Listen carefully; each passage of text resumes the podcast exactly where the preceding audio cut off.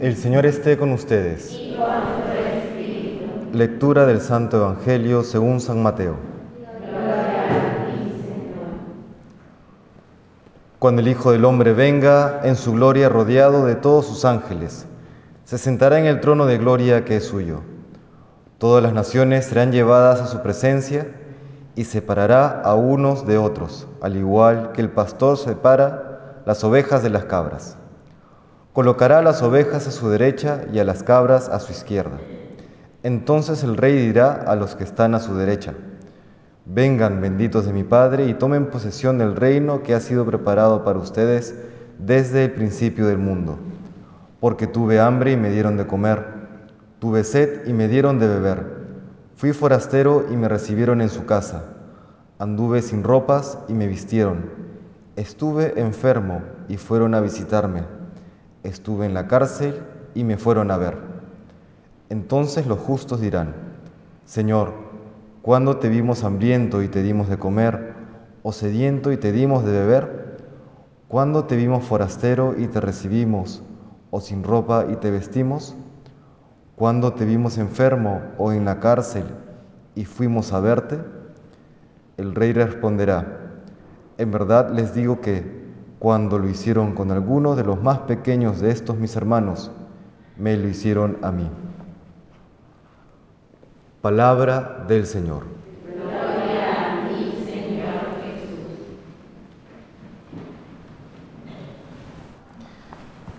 Qué dicha tendríamos cada uno de nosotros si al final de nuestra vida el Señor nos responde con estas palabras que hemos escuchado en el Evangelio y nos recibe en su reino. Hoy que celebramos la solemnidad de San Camilo, podríamos decir con gran alegría también que Él supera incluso a aquellos que presenta el Evangelio de hoy, porque ellos son recibidos por el Rey de Reyes sin saber que habían hecho mérito para eso. ¿Cuándo te vimos enfermo o con hambre o desnudo? No, no tenían plena conciencia de que Cristo mismo estaba en el necesitado. San Camilo tuvo plena conciencia que cuando atendía a un enfermo, atendía a Cristo. Y es por eso que en la imagen con la que se le recuerda, en el rostro del enfermo está el rostro de Cristo. Quisiera destacar unos puntos de la vida de San Camilo que llaman la atención y que edifican muchísimo, sobre todo a los que estamos en el esfuerzo por, por ser santos con la gracia de Dios. ¿no? Primero que San Camilo, antes de los 25 años, se sabe que tuvo una vida mm, bastante dispersa. ¿no? Eh, terminó despilfarrando el dinero que tenía, se entiende pues que uno no despilfarra necesariamente el dinero en cosas santas, sino más bien en, cosas no necesariamente tan buenas. Y al verse luego eh, ya en una situación de crisis, tiene la suficiente sencillez de corazón, humildad, para, escuchando una prédica de unos padres capuchinos, de tener esa conversión, ¿no? ese cambio de vida, ese buscar hacer las cosas bien de ahora en adelante.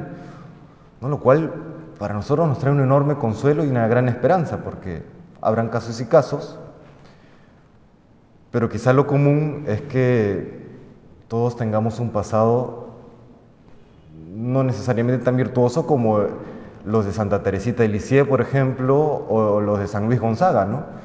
la mayoría de nosotros pues ha tenido un pasado medio, medio golpeadito, ¿no? Todos venimos así eh, chancaditos, digamos, ¿no? Y es gracias a, bueno, lo mismo San Camilo, que eso no fue obstáculo para que él pueda ser santo. Otro punto a destacar es cómo en su vida Dios de manera providencial pone personas que lo impulsan, lo estimulan, lo acompañan en ese camino a la santidad. Se me ocurre a los padres capuchinos que aunque él quiso ser capuchino en algún momento no pudo por una herida que tenía en, el pie, pues de todas maneras le sirvió para seguir adelante y luego la providencial intervención de San Felipe Nieri, quien lo orienta y guía y acompaña es el sacerdocio. Ahí nos vemos como, como un gran santo de la iglesia forja otro gran santo. Nos da también la esperanza porque en medio de circunstancias sociales complicadas como las que vivimos, por lo menos yo lo experimento, a veces uno dice, no estaremos tirándole perlas a los chanchos en nuestro intento por evangelizar el mundo, a veces uno encuentra pues la tierra árida. Ciertamente el siglo XXI no es igual que el siglo XVI, pero tanto el siglo XXI como el siglo XVI tenían sus propios retos, ¿no? Y Dios concede las gracias hoy para que podamos evangelizar este mundo y para que podamos suscitar también la vida de santidad que Él quiere para la iglesia de hoy. Entonces, sigamos el ejemplo también de personas providenciales en la vida de San Camilo como San Felipe Nieri y al mismo San Camilo que luego termina inspirando, no sé cuántas congregaciones habrá inspiradas en su espiritualidad, pero, pues, pero hay muchas, ¿no? Entre, entre ellas ustedes. Entonces, así como la vida de santidad a veces da fruto en vida del santo y otras veces después, pero siempre da fruto. Entonces también nos estimula a vivir la vocación propia de cada uno y, a ser fieles a esa gracia a pesar de que no necesariamente encontremos los frutos que humanamente hablando quisiéramos. Y luego también como Dios eh, permite que San Camilo por tener esta herida eh, en, el pie, que, le genera tan, primero dolor físico, luego dificultades en su propia vida cristiana, porque por esta herida es rechazado en, algunas congregaciones, pero es esta herida la que le lleva a tener una enorme solidaridad con los que sufren. ¿no? Es esta herida que Dios permite y seguramente hasta quería, lo que le da luego la capacidad de, o, prepara el corazón para luego darle la capacidad de atender a los enfermos, descubriendo su propia vocación de servicio e inspirando a muchísimos.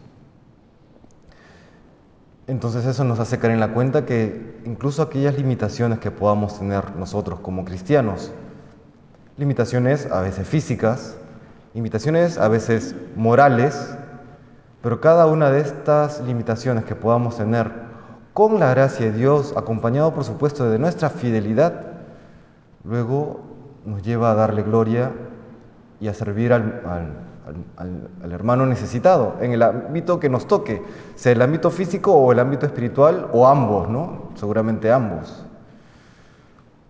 Pues hoy que recordamos a, San Camilo, el Señor nos concede esa misma fortaleza, esa misma humildad, esa misma vida de fe que Él tuvo.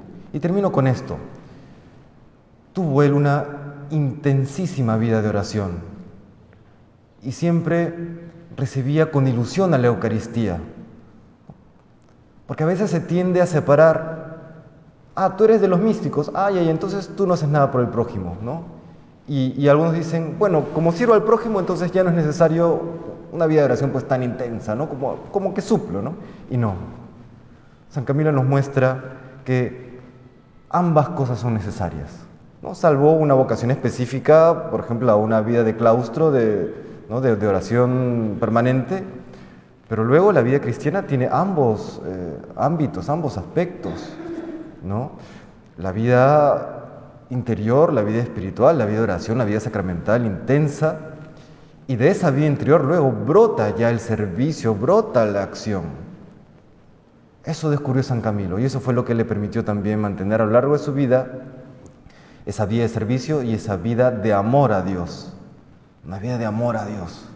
Todo lo hacía por amor a Dios. Tiene esta frase que, me, fascina de San Camilo, ¿no? Él decía, respecto de sus errores, respecto a los errores que él había cometido en vida.